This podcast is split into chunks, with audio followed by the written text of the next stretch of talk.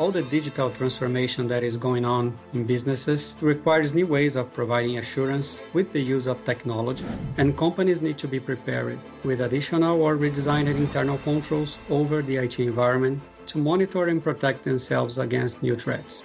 When we think about the impact on specific industries, I think it can impact depending on the speed at which the digital transformation takes place. For example, fintechs and insurtechs are segments that adopted new technologies at high speed.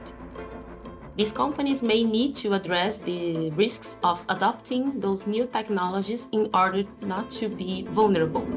As companies are increasingly developing and adopting new technologies such as robotic automation, artificial intelligence, and blockchain, businesses tend to be more efficient and competitive. Companies are also being more customer focused by expanding their communication channels through apps social media, and marketplaces. But this expansion and the adoption of new technologies result in new risks, and the audit committee needs to ensure that management has a solid understanding of how automation are being used in the company and if controls were implemented to protect companies' data and systems.